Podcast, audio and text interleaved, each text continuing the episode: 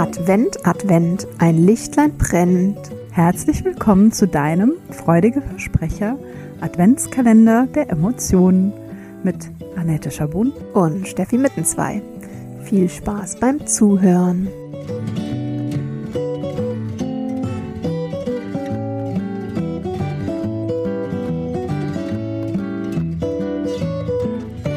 Hallo ihr Lieben, heute zu Türchen 21 und gleichzeitig der Wintersonnenwende. Mhm. Einer meiner absoluten Lieblingstage im ja. Dezember. Meiner natürlich auch. Ich und weiß auch warum. An dieser Stelle alles Liebe zum Hochzeitstag, mein Schatz. Mir auch.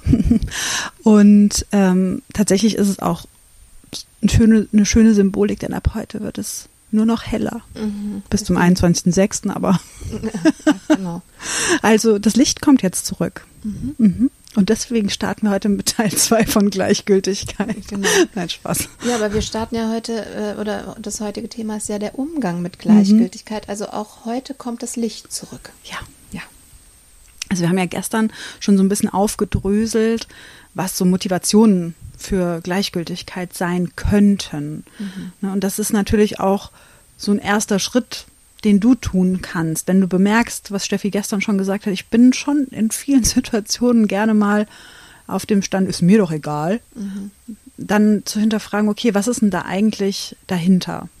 Warum habe ich denn dieses Bedürfnis, dass mir lieber alles egal ist, bevor ich mich aufrege? Und unsere Hypothese ist, dass es bei den normalen Neurotikern in den meisten Fällen ein Schutzmechanismus ist. Ne? Mhm. Ach, Normalneurotiker, das Wort haben wir auch schon lange nicht mehr benutzt. Ne? Ja. ja. Ja. Ja, genau. Also es ist häufig ein Schutzmechanismus und da können wir ja dann heute vielleicht mal schauen, ähm, wie wir da eine Alternative für finden, für diesen Schutzmechanismus. Mhm. Also eine ganz, ganz kreative Idee wäre, sich mitzuteilen. Mhm. Die haben wir vielleicht das ein oder andere Mal schon geäußert. Mhm. Aber wenn du das irgendwie bemerkst oder auch vielleicht noch gar nicht weißt, warum das bei dir so ist, vielleicht gibt es ja in deinem Umfeld eine Person, mit der du solche Themen besprechen kannst. Ähm, natürlich kannst du dir auch immer jemanden zur Begleitung holen, das weißt du.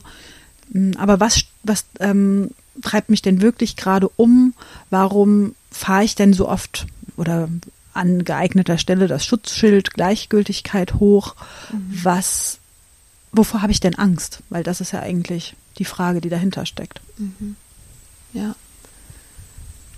Ja, und hier kann auch ein Weg sein, äh, kam mir nur gerade, während ich dir zugehört habe, das zuerst mal mit dir selber zu besprechen, wenn es irgendwie zu schwer zu sein scheint, das ähm, nach außen zu tragen. Also zumindest, wenn ich mir mal klar und deutlich sage, hey, also für mich war Neid so ein Thema beispielsweise. Es kann sein, dass ich gleich niese, ich wollte es nur schon mal sagen, meine Nase kribbelt.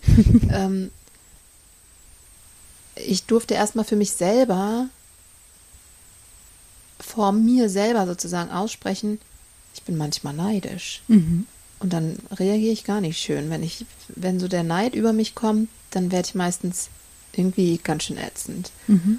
Ähm, und als ich das selber für mich so zwei, dreimal irgendwie gedacht hatte und dann dachte, ja, ist nicht cool, aber hey, ist auch nicht so schlimm, weil das ist irgendwie normales menschliches Empfinden. Mhm. Und wenn, da sind wir wieder bei, ne, bei, dieser Idee von, stell dir vor, ähm, du wärst deine Freundin oder dein Freund ähm, und würdest das mit einer anderen Person besprechen oder die, die andere Person würde das an dich herantragen. Was würdest du dann sagen? Ja, du hast den Umgang Gleichgültigkeit, ich komme mal zurück von Neid hier wieder auf das Thema Gleichgültigkeit, ähm, aus Schutz, weil du dich manchmal schutzlos fühlst und manchmal das Gefühl hast, dass, dass das nötig ist, dich so abzuschirmen von anderen oder von Emotionen vielleicht auch, ist doch eigentlich cool, dass du einen Mechanismus hast und voll menschlich und ist doch in Ordnung. Ja. ja. Also so als erstes mal wieder die Selbstannahme auch. Mhm. Ja. Es ist nicht schlimm, es ist in Ordnung. Ähm, aber vermutlich und vermutlich ist es gleichzeitig gar nicht mehr dienlich und nicht mehr nötig. Vermutlich ist diese, diese, diese Schutzstrategie eine Strategie, die du dir zu einem früheren Zeitpunkt angeeignet hast, hast ähm, und die du eigentlich gar nicht mehr brauchst. Und da wäre dann also ein neuer, weiterer Impuls, nach neuen Perspektiven zu suchen. Also die, die Situation, mal eine Situation, in der du mit Gleichgültigkeit reagierst, vielleicht herzunehmen und zu überlegen, wie könnte ich das denn anders noch betrachten? Mhm.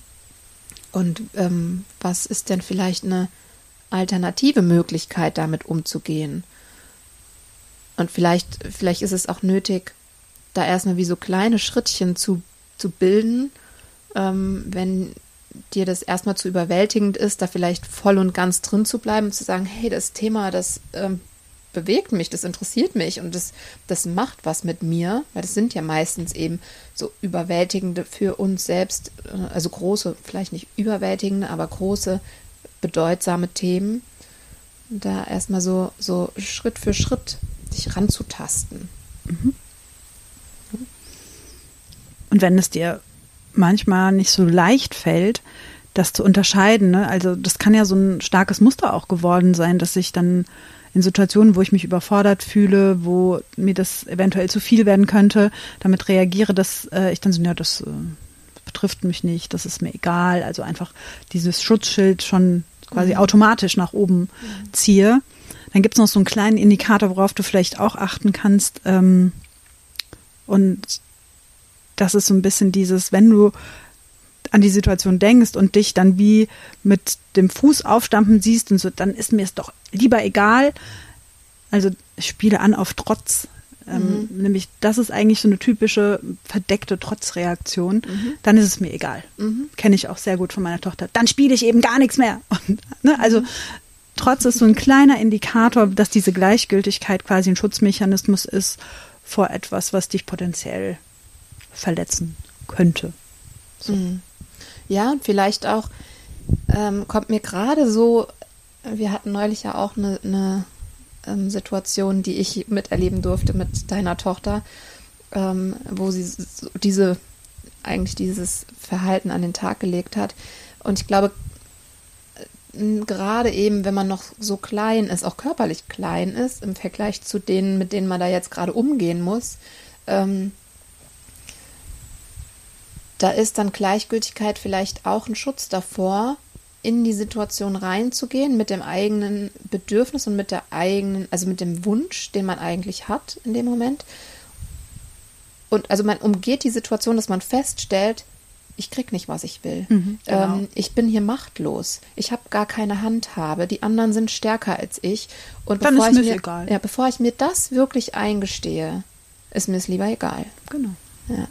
Und ähm, da könnte ja vielleicht, wenn du dir das betrachtest, eben eine neue Perspektive sein. Ah, vielleicht habe ich ja doch eine Möglichkeit. Mhm. Ähm, und wenn ich am Ende feststelle, okay, ja, mein Bedürfnis kann jetzt hier an dieser Stelle aus welchen Gründen auch immer nicht erfüllt werden, ähm, zumindest habe ich es mal benannt. Und das fühlt sich schon echt gut an. Ja. Für dich selbst zu sprechen und zu sagen, okay, ich sehe, ne, hier sind auch noch andere Menschen mit anderen Bedürfnissen. Ich möchte aber, dass ihr wisst, meins ist folgendes. Ja. So. Und je nachdem, ähm, ja, wie du das vorträgst, und das kann ja am Anfang vielleicht auch trotzig rüberkommen, also das kenne ich zumindest von mir, dass wenn ich ähm, Themen, die ich habe, noch nicht so ganz integriert habe und dann für, anfange, äh, für mich zu sprechen, dass es dann, dann am Anfang eher trotzig rüberkommt ja, weil es einfach noch nicht ganz und gar geheilt ist. Aber je, je mehr du dich damit auseinandersetzt, desto weniger trotzig wird es rüberkommen und desto mehr wirst du wahrscheinlich ähm, erleben, dass du äh, gesehen wirst mit dem, was du gerade dir wünschst. Ja, dass jemand sagt, ich sehe dich, ah, okay, das ist, was du dir wünschst. Danke fürs Teilen. Ähm, und vielleicht sogar ein, hey, lass mal, lass mal überlegen, vielleicht können wir das ja irgendwie einbauen, dass du auch kriegst, was du möchtest. Also es ist, das kann so heilsam auch sein. Mhm. Muss es nicht. Es kann auch sein, dass, dass, äh, dass es halt jetzt gerade nicht dran ist, deine Wünsche zu erfüllen. Aber zumindest hast du sie mal benannt mhm. und hast ja für dich gesprochen. Und das ist, was wir Erwachsenen tun dürfen eigentlich. Absolut. Für uns sprechen. Es fühlt sich gut an. Genau.